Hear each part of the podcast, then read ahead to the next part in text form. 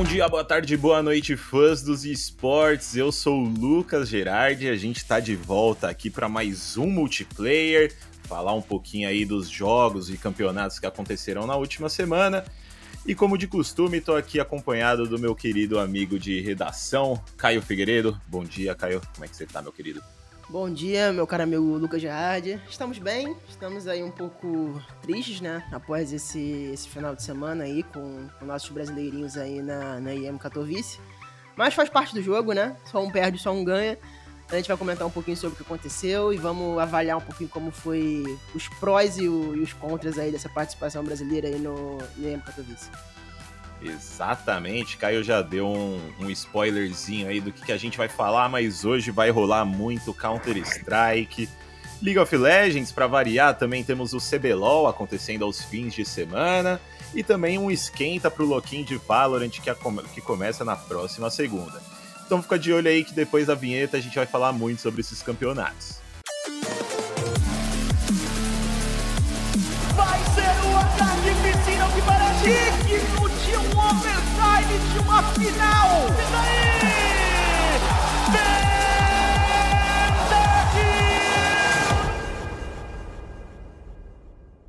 Vamos começar aqui o podcast, então, falando um pouquinho do, do que o Caio já comentou aí, brasileirinhos do M Katowice 2023. Não foi muito, muito feliz essa nossa participação por lá, mas fase de entrada do campeonato aí aconteceu ao longo de três dias, começando na quinta passada, né? Hoje, no momento em que a gente tá gravando esse podcast, na segunda, né? A gente já tá vendo alguns confrontos do, da fase de grupos acontecendo. Na verdade, já aconteceram vários confrontos aí, já foram definidas até finais da Upper Bracket, né? Mas a gente vai focar aqui nos brasileiros mesmo, que é o que interessa pra gente, né? Fúria, MIBR e Pen Gaming estavam na, na disputa. Quem ouviu o nosso multiplayer da semana passada viu que a gente fez um esquenta para esse campeonato também. Conversamos com Biguzeira, conversamos com o Cid e conversamos com o Insane, que é o novo jogador aí do MIBR, né? Que sobe do Academy. E vamos começar falando aí dessa Fúria, né? Fúria que chegou no campeonato contra a Permita Esports, mas mais do que isso, chegou como uma das brasileiras mais hypadas do cenário nacional e, e internacional, né? Por conta do desempenho que mostrou lá no Major do Rio, chegou na semifinal, acabou caindo para Heroic, mas conseguiu um desempenho muito bom e mostrou uma evolução no ano passado aí no, no último campeonato do ano passado deles, né? No caso, uma evolução que há muito a gente vinha esperando, que era um amadurecimento desse, desse elenco, né? Então a gente vê algumas jogadas um pouco mais adultas, algumas decisões um pouco mais é, conservadoras, algumas decisões que, que não fossem decisões tão precipitadas, né? É, e a gente viu muito disso sendo corrigido no, no Major do Rio, mas aqui no IEM Katowice a gente viu um pouquinho as coisas um pouco diferentes, né? Eles chegaram é, para esse campeonato em meio a algumas polêmicas do, de analistas internacionais falando aí que Fluxo Imperial podia é, ultrapassar essa equipe da Fúria nesse ano, porque eles precisavam fazer algumas mudanças e pipipipopopó, né? Até conversei com o Cid sobre isso. Se você não chegou a ver, o Cid, o Cid é o novo assistente técnico da equipe aí, e a gente conversou com ele sobre isso, né? Sobre essas críticas, e acabou que primeiro campeonato da equipe nesse ano não foi tão bom.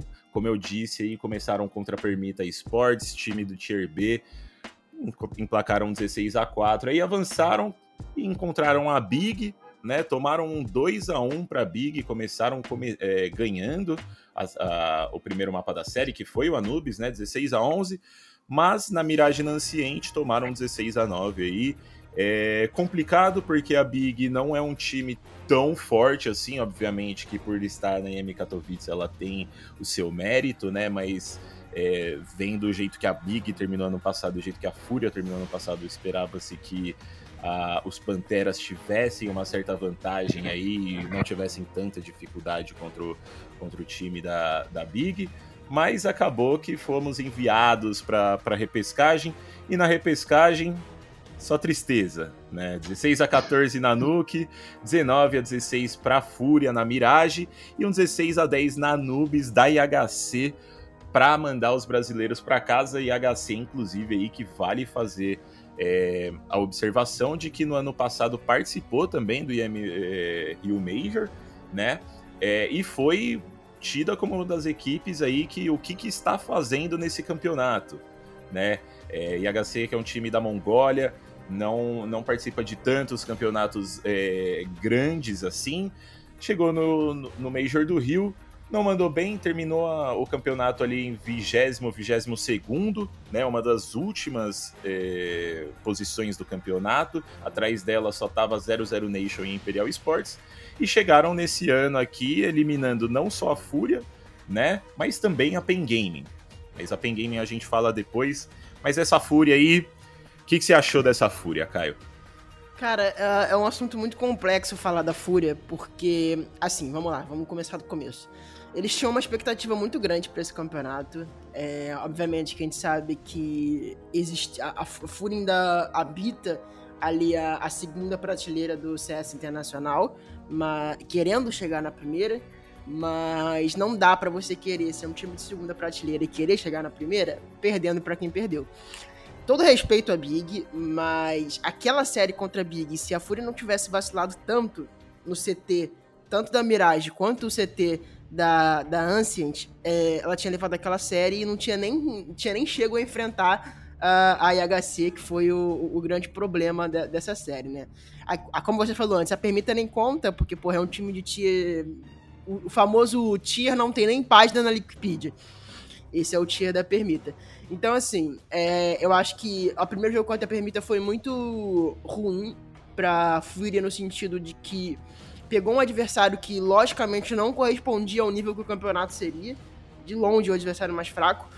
E chegou contra a Big, creio que um pouco de salto alto, depois da, da Anubis, achando que já ia levar a Mirage mas não levou, fez um, um, um CT muito fraco, é, perdeu muitos rounds que não era para perder, sejam pistols e forçados, e que isso a gente vai ver ao longo de toda, de todo, toda a participação da Fura no campeonato, no contra a série da HC foram vários assim também perdidos. É, indo pra série da HC, perdeu pra Big, foi pra HC. É, muita gente falou: ah, não tem como esse time da Fúria perder pra HC. Ah, não existe um mundo que a gente é eliminado pra, H, pra HC como a gente ouviu muitas vezes na própria Steam Gaulês também. A gente sabe que entrou de brincadeira e tal, mas enfim, aconteceu. É... E a gente perdeu. Então, assim, é muito complicado. A Fúria tá vivendo uma fase que acredito que era a fase que a gente esperava que fosse uma subida, uma crescente, depois da participação no Rio Major, porque pô, a gente chegou na semifinal de um Major, então isso é um resultado muito bom, muito importante. Mas a Fúria não conseguiu corresponder nesse campeonato. Duas atuações, na minha visão, muito ruins. É, que a Fúria perdeu. Não, a Fúria não perdeu pra IHC, a Fúria não perdeu pra Big. A Fúria perdeu pra ela mesma. Então, assim, esse na verdade é o que mais me preocupa e é o que me deixa mais triste, assim, de certa forma, para os próximos campeonatos, porque a Fúria perdeu para ela mesma, não perdeu para nem para IHC nem para Big.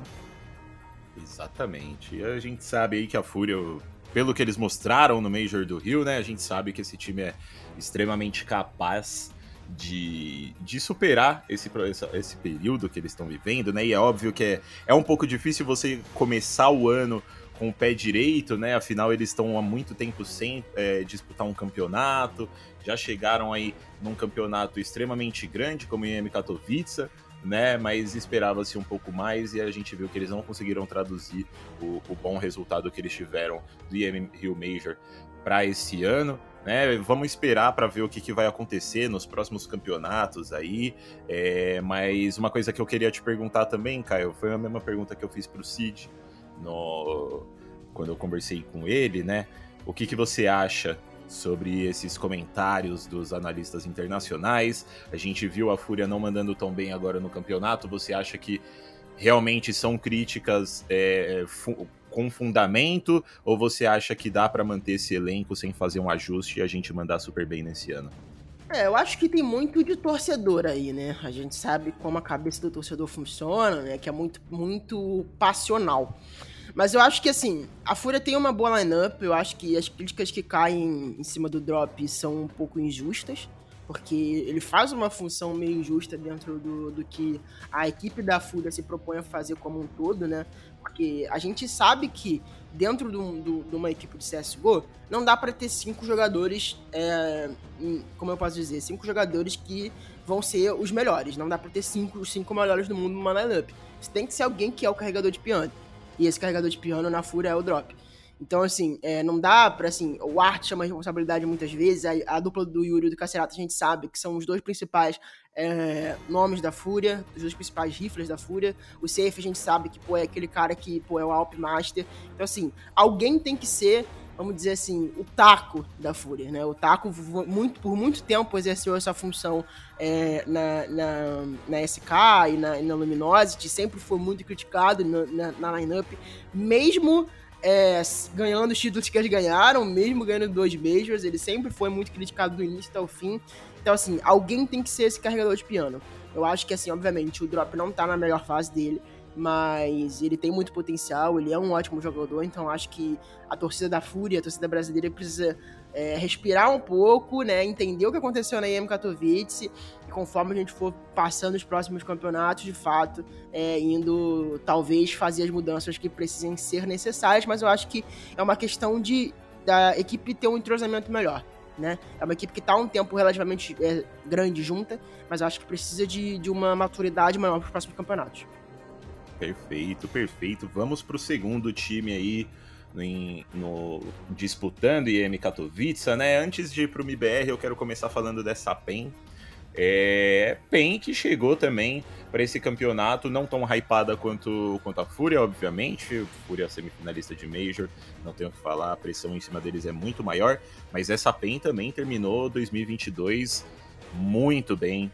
É, ganharam aí o ESL Melbourne em cima da Imperial, ganharam o CCXP Invitational em cima da 00 Nation, mandaram super bem nos campeonatos que eles disputaram e mostraram que com a chegada do Zev e do Skulls, o time tinha dado um step up, a gente tinha esperanças muito boas para essa equipe e a gente viu que também começaram um pouco, um pouco frio esse ano de 2023, né, no IEM Katowice.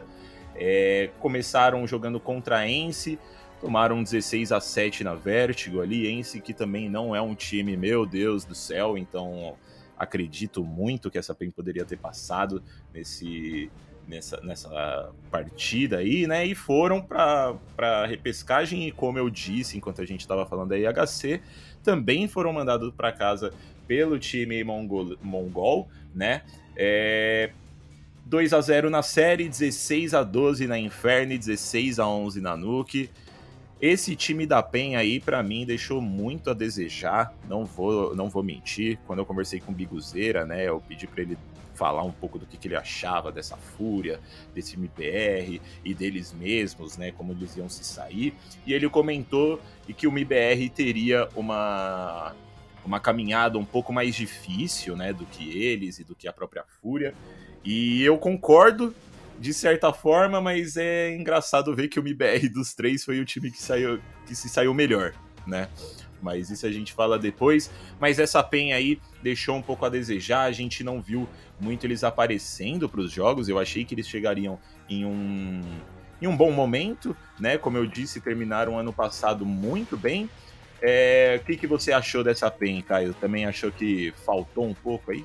Eu acho que faltou, eu acho que assim, eu acho que até eles entendem que está faltando, né? Eu acho que, assim, eles estão num momento que não é muito legal, parece que a equipe não tá, não, não tá se encontrando dentro do servidor, eles deixaram, eu não lembro agora de cabeça para quem foi a entrevista é, que ele deixou escapar no pós-jogo que talvez acontecesse mudanças na lineup, então acredito que alguém ali não está satisfeito, alguns jogadores ali não, tá, não, não estão satisfeitos.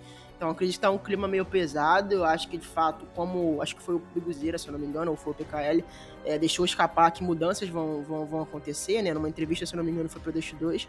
Então, alguma coisa de fato vai mudar, alguma coisa está estranha nessa equipe, alguma coisa mudou, né? Desde esse último campeonato que eles jogaram até aqui. Então, vamos ver o que, vai ser o futuro da PEN. Mas a PEN é uma organização que nunca consegue solidificar uma lineup, né? É uma organização que está sempre mudando peças, sejam por, por é, contratações de outras organizações com um investimento maior, ou por desavença entre os próprios jogadores. É uma lineup que nunca consegue se solidificar. Então, assim, é, espero que. Mesma coisa que a Fúria, né? É que se precisar fazer as mudanças que façam, mas que consigam dar um, uma maturidade maior para essa equipe, um tempo de jogo junto para ver se essa, essa lineup de fato encaixa, né?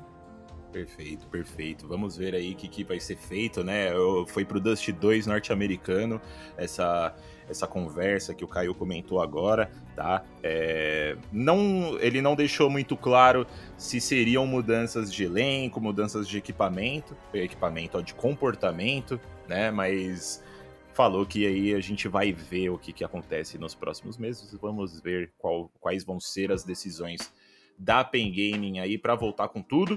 E, por fim, MIBR. MIBR que, se alguém falasse antes de começar esse M Katowice que seria o melhor time brasileiro dentro do campeonato, acho que ia, seria xingado, né? Seria chamado de louco, mas eu acho que não tem como a gente falar que não foi.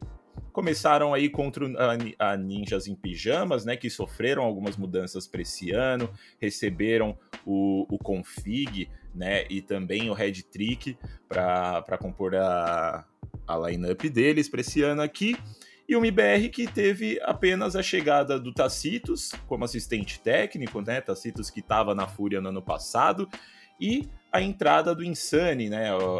Subiu do, do elenco de base deles, Insane, que foi um dos primeiros jogadores da, da equipe Academy da, do MBR, né? Vale lembrar isso. Menino quase que fundou o MBR Academy aí. E é, 16 a 13 contra a NiP na Nuke. E depois foram aí para para repescagem, né, onde eles tentaram se manter na, na competição, jogaram contra a Greyhound, foi um 2 a 1 para os brasileiros, 16 a 13 na Inferno, 16 a 14 na na Nubis para Greyhound. E para finalizar a série um 16 a 2 na Vertigo, placar extremamente elástico para a gente.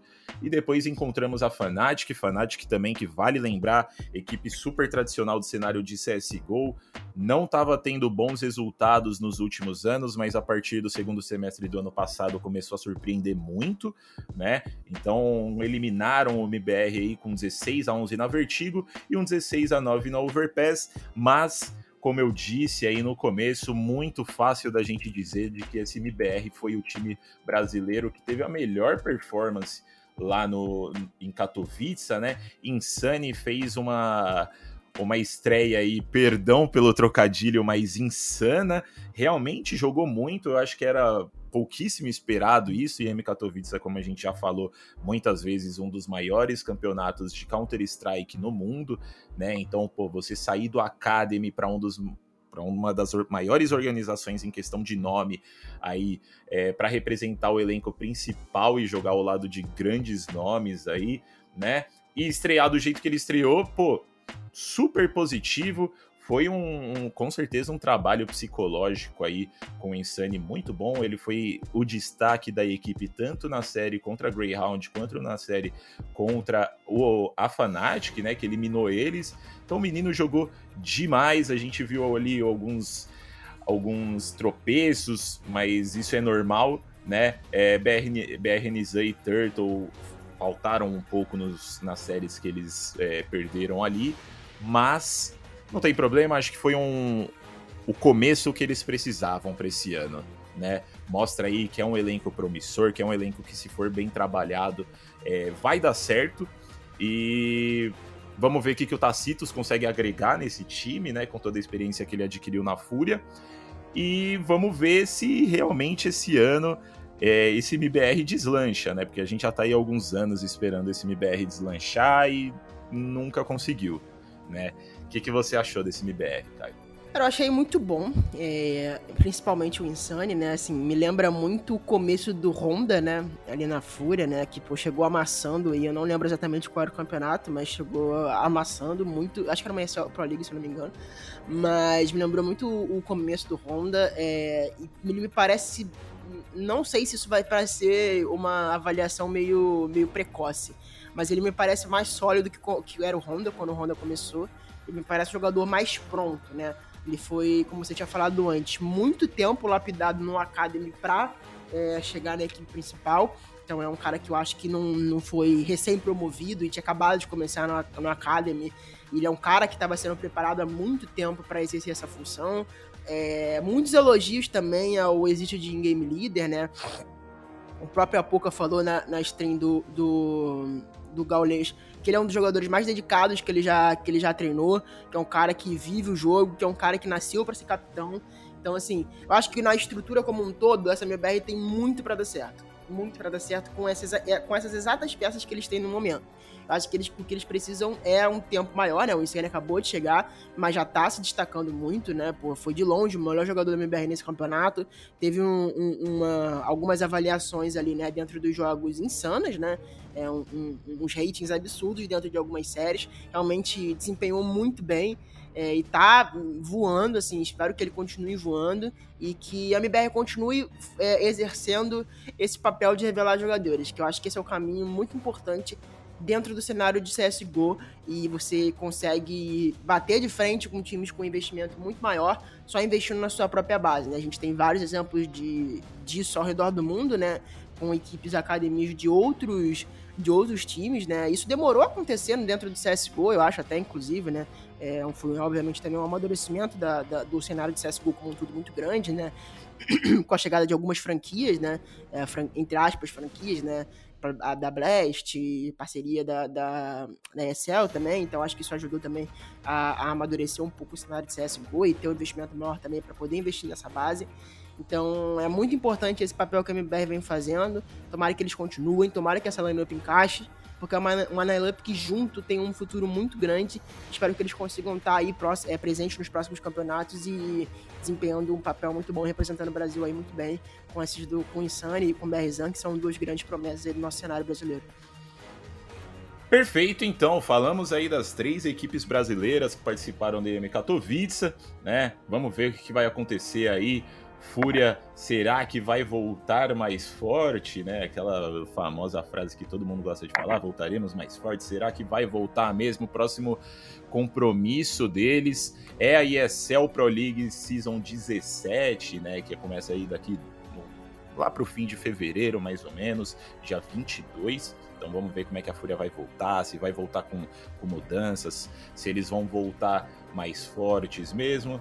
Mas Vamos, vamos descobrir isso mais para frente. O MBR ele já tá com um compromisso, né? Estão disputando a ESL Challenger League lá da América do Norte e também vão participar da Pro League que a Fúria vai participar. Então, ótimas preparações aí para essa equipe continuar as, é, montando uma sinergia e, e, e, ver se vai continuar dando essa liga que deu nesse primeiro campeonato, né? Às vezes foi só essa primeira lua de mel aí dos jogadores, mas vamos esperar que não.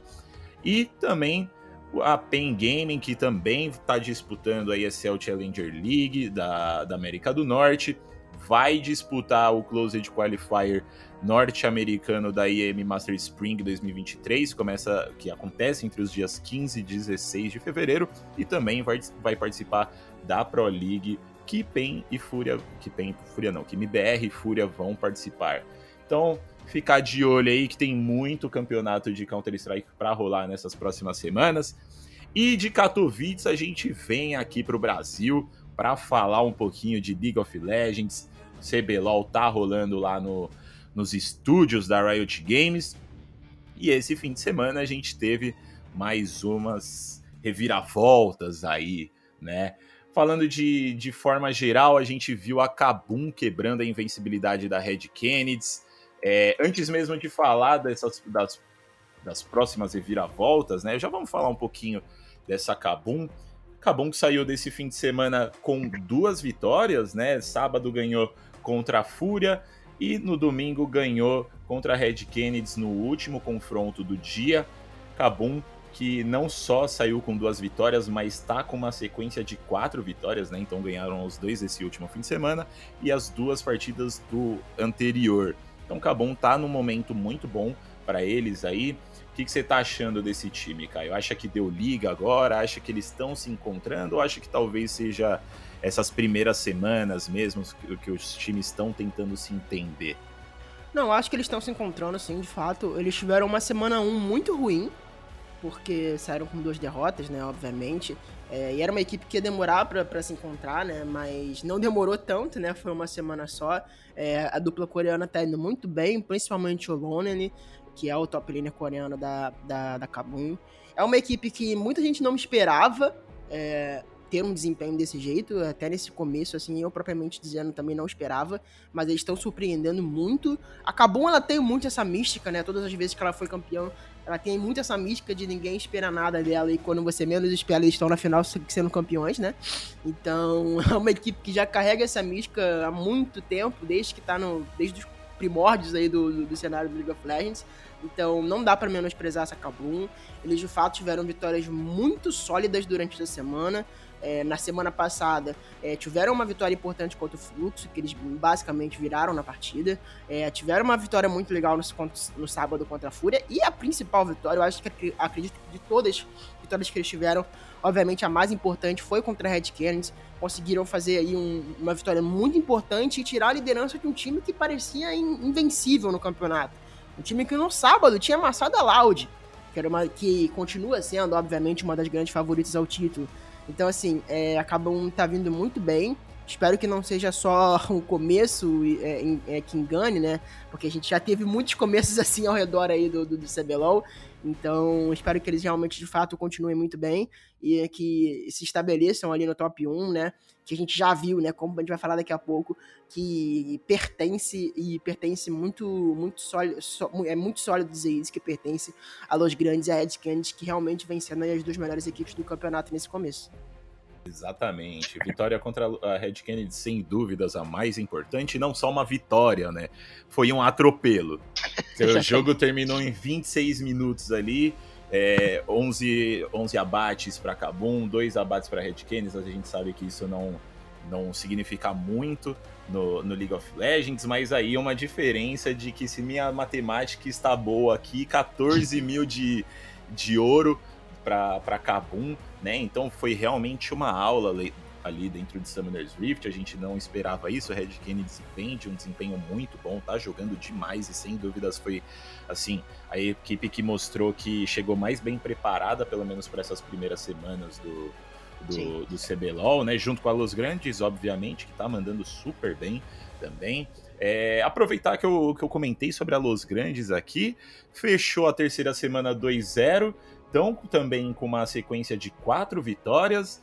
É, essa Los Grandes aí era de se esperar já, Caio, chegar tão bem. Eu, assim, primeiro fim de semana foi muito bom, né? Já mostrou que eles tinham é, muito, um, um, elenco muito promissor, né? Eles é, estrearam contra Fluxo com vitória, é, vitória muito maiúscula, inclusive mas aí no domingo da primeira semana eles perderam para a própria Red Kennedy, né? Foi um jogaço ali.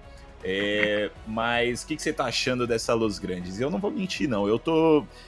Eu tô muito rangersado, porque assim, essa Los Grandes ela tá me, tá me agradando muito. Eu tô. De todos os times, assim, é um dos times que eu mais tô gostando de ver jogar. É, eu acho a Los Grandes muito, muito forte nesse começo do campeonato. É, não esperava eu de fato, a gente tinha falado aqui no multiplayer algumas edições atrás, é, quando a gente falou sobre a abertura do CBLOL, que a Los Grandes ia demorar um pouquinho para de fato se estabilizar como, como uma equipe forte, porque era uma equipe basicamente toda nova, né? o Hirit, com a chegada do Hirit, com a chegada do Lava, com a chegada do Netuno, com a chegada de todo mundo, né? Basicamente era uma equipe totalmente nova, é, é, podemos dizer assim, montada pelo Ranger, né? Mas eles conseguiram pegar essa, essa química muito rápido, é, mais rápido do que eu esperava, inclusive, né? É, principalmente dos coreanos, principalmente do Lava também, se adaptaram muito bem ao cenário nacional. Então, pô, dando show aí a um nível absurdo. É, assim, óbvio que daqui até o final do campeonato eles vão passar por algumas derrotas, porque a gente sabe que ali na hora que o do vamos ver é, contra equipes mais fortes é, vão existir é, erros de comunicação, vão existir barreiras que a própria, que a própria língua impõe, né? Que a gente viu principalmente no jogo contra a Red. Então, assim, é, mas é uma equipe que é muito favorita, é uma equipe que pode sim acabar como primeira, é, com, uma, com o primeiro lugar dessa fase de grupos aí, disputando contra a Red, até contra a própria Loud, se vier a melhorar durante o campeonato. Mas é uma equipe, de fato, muito sólida e que se encontrou muito rápido. Eu acho que grande parte disso se dá a chegada do, do, do, do Stardust, né? Que é um cara que tem experiência no cenário brasileiro e é um cara que também tem o conhecimento e sabe lidar muito bem com coreanos. Exatamente. E os coreanos da Los Grandes, como o Caio falou, estão mandando muito bem. Hirichi jogando muito, Lava jogando muito, mas graças a Deus o grande destaque, pelo menos na minha opinião, obviamente, tem sangue brasileiro aí. Netuno tá jogando o fino do League of Legends. Pelo amor de Deus, o que esse moleque fez nesse fim de semana é um absurdo. Passou aí o recorde do Weiser de, de kills em uma única partida, né? No domingo ali ele encaixou 15 kills contra a Liberty. É, mais da metade dos, dos abates que a equipe dele tinha. Então, pô, o menino tá jogando muito e não foi só esse fim de semana, desde o começo do campeonato tá jogando muito bem. E é muito bom ver o Netuno é, desempenhando como a gente espera ele desempenhar, né? Ele chegou como uma promessa aí, ano passado atuou lá na, na Fúria e, sinceramente, eu acho que ele fico, deixou um pouco a desejar nessa Fúria. É, e agora na Los Grandes a gente vê que ele tá sendo muito mais habilitado e tá crescendo muito mais do que estava crescendo no, no, elenco dos Panteras. Mas falando de outra equipe aí que também sofreu uma sofreu uma reviravolta mais ou menos nesse, nesse fim de semana, né? Semana passada a gente viu é, a divulgação de um vídeo da PEN, da comunicação dos jogadores ali, onde a gente viu o elenco um pouco é, com os ânimos à flor da pele, né? Vamos dizer assim, Damage Carioca estavam mostrando que não estavam se entendendo muito bem dentro de jogo, é, Dinquedo ali vendo que a situação estava tava muito ruim. Então a gente estava muito curioso para ver como que a PEN ia chegar nesse fim de semana. Chegou com vitória em cima da Fluxo, com direito a pentakill do Dinquedo, né? Então, pô, parecia aí que ia ser uma coisa, ia ser um fim de semana de redenção dessa equipe, né? Depois de mostrar uma, uma comunicação tão conturbada que nem estava tendo, chegar num fim de semana com, com vitória em cima do fluxo seria muito bom. Mas a gente viu que no domingo aí sofreram uma derrota contra a NTZ e assim.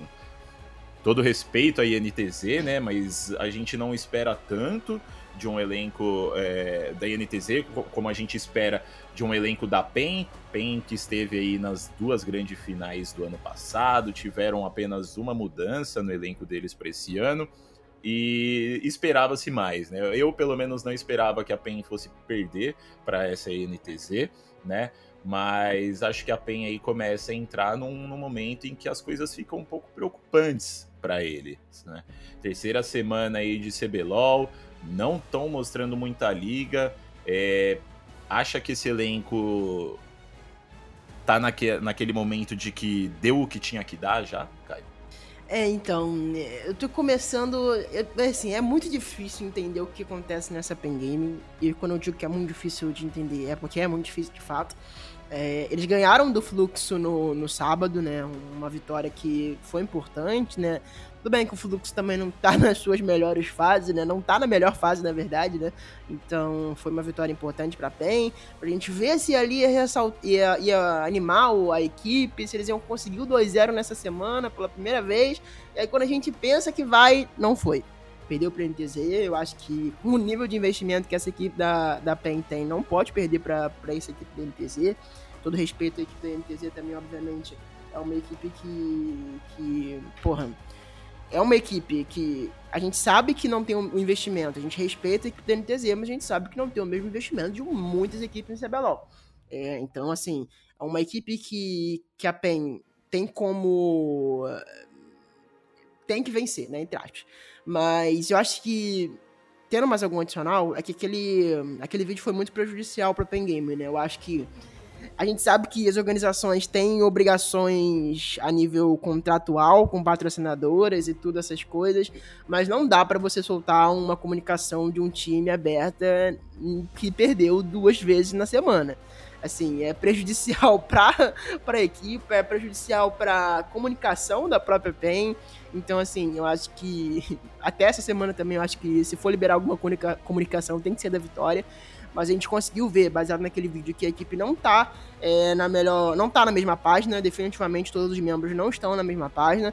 E eu quero também abrir um, um, uma menção honrosa aqui pro Dinquedo, que tá jogando muito. Que jogador. O Dinquedo, cara, é um jogador zaço. É, do, pô, o pentakill dele no sábado também é, mostra o quanto ele tá jogando. É um cara que tá se integrando, integrando muito. É, que ele entende a situação que a equipe dele tá, que os companheiros de equipe dele estão e tá dando o melhor de si. Então, me, me, meus parabéns aí pro Dinquedo, que pô, é o cara que tá se destacando dentro dessa pen em meio a essa, essa, essa crise, né? Entre aspas, assim dizendo. Perfeito, perfeito. E o último destaque que eu separei aqui para a gente falar sobre esse CBLOL é a VKS, Vivo Cage Stars aí, que chegou no campeonato, a gente achou que ia chegar bem, né, depois do primeiro dia ali, onde a gente viu eles ganhando da Fúria de forma bem maiúscula, é, mas depois parece que degringolou e não tá dando certo mais esse time, né, cinco derrotas seguidas já estão na lanterna do campeonato, é, a gente viu que antes mesmo desse campeonato começar, eram muitas críticas de que esse time seria um cinco weak sides, né? E, e, de certa forma, se a gente for ver o, o, o, jogador por jogador, nos times que eles atuavam eram realmente cinco weak sides, né? É... O que está acontecendo com essa VKS, Caio? Você acha que é algo preocupante ou você acha que é um, uma situação tranquila, até porque é um, é um elenco com jogadores é, de times diferentes, né? Com exceção ali do, do Gravitar e do Gigo, que atuaram pela Red, mas que também tem muito a crescer ainda, né? Pelo menos na minha visão. O que, que você acha?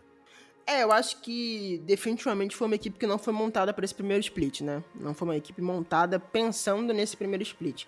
Porque, como, como a gente tinha falado antes, igual o Fluxo, é uma organização que entrou agora no cenário. Então, assim, já como, já como entrou agora, já teve que fazer um investimento na compra da vaga, que a gente sabe que não é barato. Então, tende a ter esse, esse investimento um pouquinho menor no primeiro split. Mas, de fato, eles estão. Acho que, assim, é uma equipe que foi montada a, a nível do investimento que eles têm é, o quanto eles tinham para investir. A gente sabe a história da Cade no, no, cenário, a gente sabe o quanto a Cade pode entregar. É uma comissão técnica que, na minha visão, é muito boa com o Kalec e com o Von. Eu acho que é uma questão, de fato, de de repente ir trabalhando esse, esse, esse, esse primeiro split, é, de repente vendo alguma peça do Academy que possa subir para melhorar o nível da equipe, é, que já possa se entrosando para o segundo split também.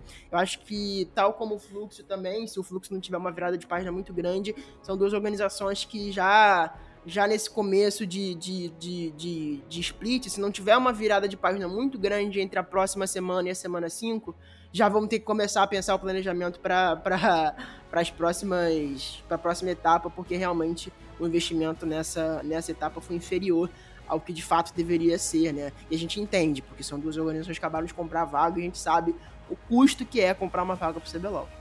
Exatamente. É isso aí. Eu acho que os destaques mesmo desse fim de semana a gente já fez só para vocês não ficarem sem os resultados. No sábado ali a Pen Gaming começou ganhando da Fluxo, depois veio o Liberty contra, contra a própria Vivo Cage que a gente estava comentando agora, onde a Liberty acabou saindo com a vitória.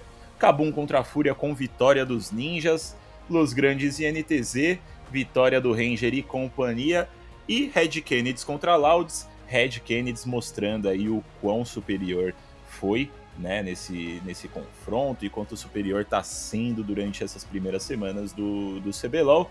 E no domingo, Fluxo e Fúria abriram o dia com vitória do Fluxo, aí, vitória importante para a equipe, né? É, e NTZ contra a Pen Gaming, a gente já comentou, e NTZ saiu com, com a vitória em cima da Pen. Los Grandes contra a Liberty, mais uma vitória da Los Grandes nesse fim de semana, terminam aí 2-0. Vivo Cage Stars contra a Loud com vitória da própria Loud aí, mandaram super bem nesse jogo também. Destaque para o Root, que jogou muito de Lucian. E para finalizar o fim de semana, vitória da Kabum contra a Red Kennedy, quebrando a invencibilidade aí da Matilha. e dando um respiro muito necessário para essa Kabum, que, que chega para a quarta semana. Eu acho que um pouco, um pouco inspirada aí, né? Mas vamos sair da Arena CBLOL e vamos para o ginásio de Ibirapuera que é onde vai começar a temporada competitiva de Valorant, onde a gente vai dar aí o pontapé para os campeonatos que acontecem nesse ano de Valorant, né, os campeonatos oficiais da Riot Game, com o VCT Loquim, onde a gente vai receber aqui em São Paulo as 30 equipes participantes das franquias ao redor do mundo, mais duas convidadas da China, sendo essas Edward Gaming e FunPlus Phoenix. Né? Então a gente vai receber essas 32 equipes aqui a partir do dia 13, a partir da próxima segunda, no campeonato que vai durar um pouco menos de um mês aí. Muito jogo interessante para a gente assistir. 500 mil dólares de premiação total e vale lembrar também que todos os jogos vão acontecer no ginásio do Ibirapuera, nenhum vai rolar lá na Arena CBLOL, pelo menos por enquanto, né, a não ser que aconteça alguma coisa aí, mas todos estão planejados para acontecer lá no Ibirapuera. É, infelizmente, a gente vai ver um campeonato de eliminação única, né? É, então, todos os jogos vão ser MD3, perdeu, tá fora, com exceção das semifinais e da grande final, que vão ser disputadas em MD5. É, vale lembrar também que o ganhador desse lock-in vai ganhar uma vaga a mais para a região que ele representa no Masters de 2023, né? É, Lotus vai estar tá na rotação de mapas, então vai ser a primeira vez que a gente vai ver um mapa novo da, do, do FPS aí aparecendo a nível competitivo profissional, né? E a gente vai ver algumas equipes brasileiras aí disputando, sendo essas Fúria, Loud e MBR, pelo menos os elencos é, 100% entre aspas brasileiros, né? Porque a Loud não é 100% brasileiro, mas é, organização brasileira. E também vamos ver alguns brasileiros é, espalhados aí, né? Então, no caso, Saci Pancada atuando pela Sentinels e a Cru com Xande e o Ashed como sexto, o sexto jogador. Separei aqui para a gente falar um pouquinho é, da estreia desses times brasileiros, né?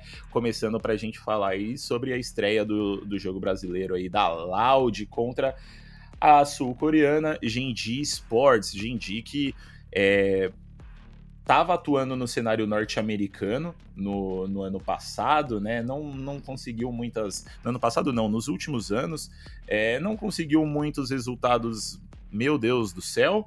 É, mas que agora conseguiram aí a vaga na franquia sul-coreana, né, franquia asiática aí do Pacífico, e vão disputar por lá e estão com um elenco 100% coreano aí, né?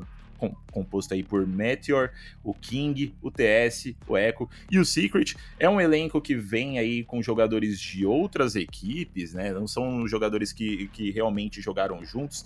É, o King vem da Vision Strikers e da DRX, duas equipes que no ano passado, no ano passado não, né? No ano passado, no caso, a DRX, mas a Vision Strikers, que para quem não lembra, é, foi uma equipe que, que emplacou uma sequência de vitórias aí em campeonatos que, pô, sinceramente eu não vou lembrar agora de cabeça, mas foi mais de 100 partidas, é, 100 vitórias seguidas, né? Então, um, um, elenco que foi muito dominante na época que, que esteve junto, e o Meteor que vem da Northfaction, que, que também mandou super bem ano passado aí, mas assim, à prim primeira vista, não é um elenco super ameaçador para essa Loud, pelo menos na minha visão. Loud que inclusive chega nesse ano com a saída do Saci do Pancada, campeã mundial no ano passado, e que chega com o Cauãzinho e o Twiz, Cauãzinho que estava na NIP e o Twiz que estava na TBK no ano passado.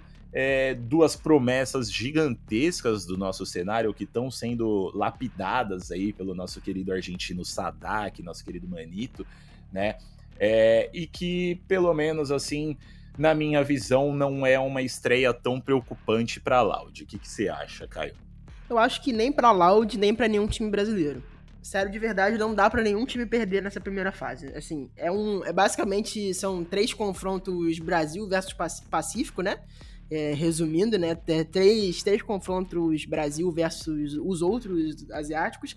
E assim, com todo respeito ao cenário asiático de Valorant, mas não dá para nenhum brasileiro perder para nenhum dos, do, dos, dos pacíficos. É, ainda mais em casa, ainda mais com torcida, ainda mais com todos os investimentos e todas as mudanças que foram feitas é, é, para as franquia, franquias, criando praticamente aí, né, três três super seleções, né? É, basicamente, assim falando, né? Tirando a Loud, que teve duas perdas muito importantes, mas trouxe também dois jovens muito, muito promissores. Mas assim, MBR, tanto MBR quanto Fúria, que eram duas super seleções, né? Tiraram todo mundo que dava para tirar de bom aqui do Brasil, né? Então, assim, não dá para perder. Assim, óbvio que a gente sabe que o jogo é jogado mas não dá para perder com a torcida inteira a favor, com aquele ginásio que eu acredito que com certeza vai estar muito cheio em todos os jogos do Brasil. É, não dá para perder, não dá para considerar perder nessa primeira fase e, e, de fato vai ser um campeonato que eu acho que vai ser muito bom pro, pro Brasil porque tem equipes. A gente vai ver de fato, né? Tirando a, a, a, a Loud, assim, que a gente já sabe como vai jogar, basicamente, né? Obviamente, tem as mudanças, né? Do Kawanzin e, e do, do, do, do, outro jogador, que é o Twitch.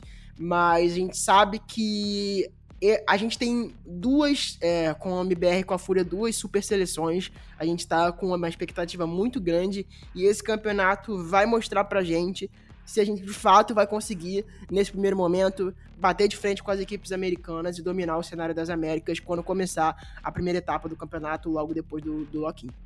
Exatamente. Como o Caio disse aí, eu acho que também concordo que os, esses confrontos iniciais aí de Loud, MBR e Fúria não são tão preocupantes. Para Loud, pelo menos, aí é, eu espero muito que eles passem até as quartas de finais e a, a Energy também, né? Equipe norte-americana aí, que tá com um trio Ace composto por FNS, Crashes e o Victor, então vai ser muito interessante ver um reencontro deles, né? Agora com, ao invés do EA, o Ardis, que era da FPX é, como duelista dessa equipe, então, pô, eu quero muito ver esse jogo, eu tenho certeza que os torcedores também vão ver, vão querer ver, né? Se rolar, mas vamos ver o que, que vai acontecer nesses primeiros jogos aí. Eu acho que a gente também não pode subestimar muito essas equipes, porque pode, muitas mudanças, né? Ele pode chegar aí é, com o pé direito e mandando os brasileiros para para casa não, porque a gente já vai estar tá em casa, né? Mas é, para os seus respectivos CTs. Mas eu acho que é muito difícil falando um pouco do MIBR aí, eles vão enfrentar a Talon Sports, é, que tem a maioria do time formado por jogadores da Xerxa e da X10, é, organizações que participaram de campeonatos internacionais também no ano passado, né? São times tailandeses é, que, que tem nomes conhecidos pela, pela galera que acompanha o, o Valorant é, assiduamente aí. Então a gente tem o Sushi Boys, o Patifan, e o Cruz, que, assim, na minha opinião, sem dúvida, são os destaques desse time. É, não é esse, literalmente, assim, de todos os, os confrontos que os brasileiros vão ter, eu acho que vai ser o confronto talvez mais parelho, assim, o que mais dá pra gente ficar com medo, porque esses moleques jogam realmente muito e já mostraram, mas o MBR chega aí para esse ano com, com, algumas mudanças também, né? O JZZ e o FRZ recebem o trio é, ex-vivo Cade, o, o, composto por Hit, Muris e o RGLM, né? E também o Tiozinho, que a, aparece como sexto jogador aí. E a adição também do Bazooka, né? Bazooka que foi treinador da Loud na, no ano passado, quando eles foram campeões mundiais. Então, pô, isso realmente é uma seleção. Hit sempre foi um grande destaque do nosso cenário. Muriz, um capitão aí que, que já fez parte da, da PEN, e, e sempre esteve na elite do, do campeonato, né, do, dos campeonatos de Valorant. RGLM é uma das grandes promessas como controlador, foi chegou nesse ano aqui é, como uma aposta do, de muita gente da comunidade, né, como talvez um dos melhores controladores aí do Brasil, obviamente tirando pancada, né, e, e o resto do time aí, que pô, por si só já, já fala, o JZZ e o FRZ mandaram muito bem com o MBR no ano passado também. Infelizmente não foram jogar campeonatos internacionais, mas um time muito coeso e um time que eu, eu sinceramente, tô muito ansioso para ver como é que vai se, se sair. E você, cara? Também, tô muito ansioso, assim, são equipes que estão mostrando tudo, tudo, é, tudo é muito novo, né? É um cenário como um todo muito novo, né? Então eu acredito que vai ser um grande campeonato. Uma pena se perdeu vai para casa, né? Perdeu vai para seu respectivo CT, no caso do Brasil, mas vai ser um campeonato que vai entregar muito e vai mostrar de fato os níveis que as franquias estão tendo aqui no Brasil, né? Não só aqui no Brasil, mas ao redor do mundo. E o que a gente pode esperar em relação aos super times aí que foram montados ao longo desse processo de, de franquia e qual vai ser o futuro do Valorant ao redor do mundo. Perfeito, perfeito. E o terceiro confronto aí de equipes brasileiras, a gente vai ter Fúria contra T1. Fúria que manteve grande parte do elenco aí para esse ano e recebeu o MWZera no lugar do, do NZR, né, que acabou indo pro para Leviatã, né? E o MWZ a gente sabe que, para qualquer time que ele for, o cara vai ser uma grande adição.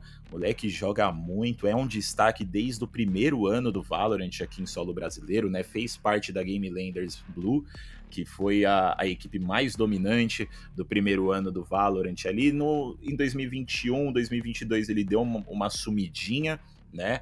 É, porque os times que ele estava representando não foram tão bem, mas a gente sabe que o, o MWZ aí tem muito potencial e eu acredito que se trabalhado do jeito certo dentro desse elenco aí, pô, vai fazer um estrago absurdo, principalmente sendo contra T1, né? Se você ouve o multiplayer aí, um, um, dos multiplayers passados, eu comentei sobre essa T1 e como ela não me anima, ela não não sinto muitas coisas por essa T1. Eu acho que é um elenco que pro que ele foi montado desde o começo, ele nunca mostrou resultados, né? Obviamente que a gente vai ver agora eles atuando no Pacífico, antes eles estavam na, na América do Norte, e agora estão com jogadores diferentes, né? Mas, sinceramente, assim, mesmo com essas mudanças, eu não sei é, o, o quão preocupante é essa equipe para os nossos queridos Panteras. Tem dois jogadores ex-Overwatch aí, né? O Carp e o Munchkin.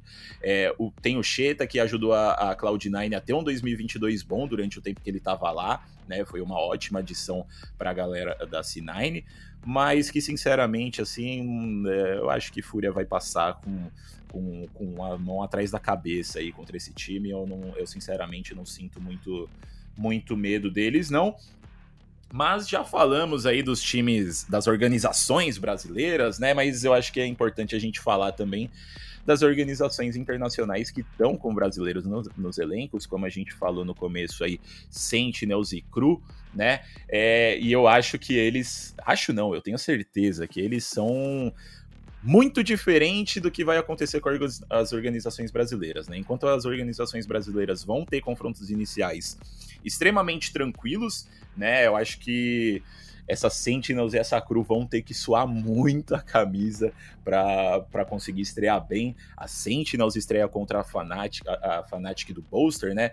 Que tá aí praticamente com o mesmo elenco, mas recebeu o Chronicle e o Leo duas adições extremamente fortes também para eles para esse ano. E a Cru que vai estrear contra a Navi, que é o time ex-FPX, né, ex-FanPlus Phoenix, que foi campeã de Masters no ano passado, mais o Cined, né, como eu disse, o Ardis é, foi para a Energy é, e agora eles receberam o Cined, que também é um destaque europeu absurdo e que joga muito, não tem como subestimar esse menino aí, mas o que, que você acha desses, desses, dessa estreia aí da Sentinels e da Cru, Caio? Você acha que é preocupante?